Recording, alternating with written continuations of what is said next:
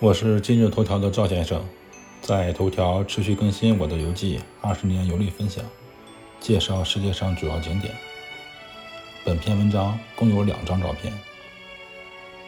从这篇游记开始，我带网友们回到以色列，返回耶路撒冷，谈谈这里的基督教。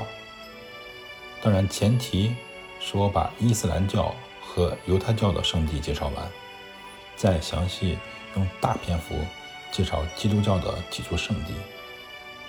之前的文章介绍了耶路撒冷著名的宗教圣地哭墙，那是犹太教的圣地。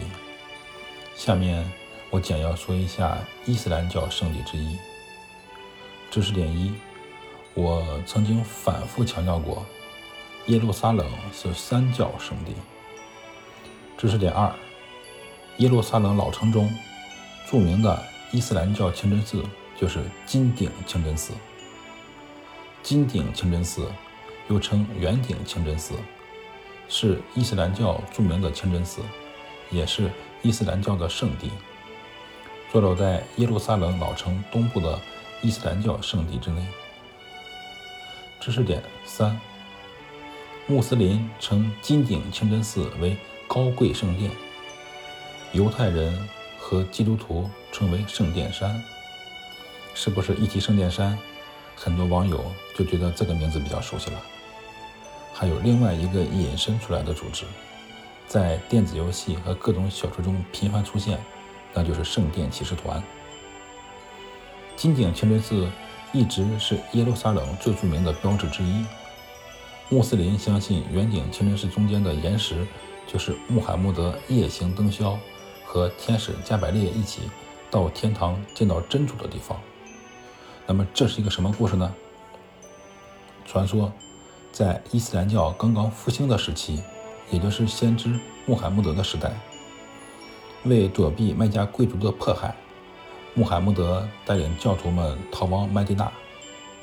为了得到当地犹太人的支持，穆罕默德宣布穆斯林祷告的方向为当时属于东罗马帝国统治的，同时也是犹太人的圣城耶路撒冷。在伊斯兰教历七月二十七日这一天晚上，真主派大天使加百列下界，下达让穆罕默德乘仙马飞往耶路撒冷的命令。穆罕默德到了耶路耶路撒冷之后，踩在一块石头上上升到了七重天，见到了以前的古代先知，同时参观了天堂与火狱的真实情况，并从真主那里得到了命令。穆斯林每日应做五日祷告。随后，穆罕默德于黎明之际安全返回麦地那，这也是伊斯兰教节日灯宵节的来历。知识点四：我在耶路撒冷的大卫城看了一场灯光秀。写到那篇游记的时候，我在详细介绍这一段宗教历史。那么，金顶清真寺为什么会如此得名呢？相信很多网友都能猜到了。因为这个清真寺的屋顶是黄金的。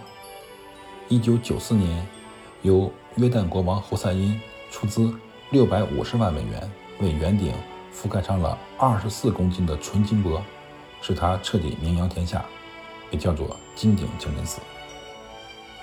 金顶清真寺内还有一块镇寺之宝，一块淡蓝色的巨石，被放置在寺的中央，长十七点七米。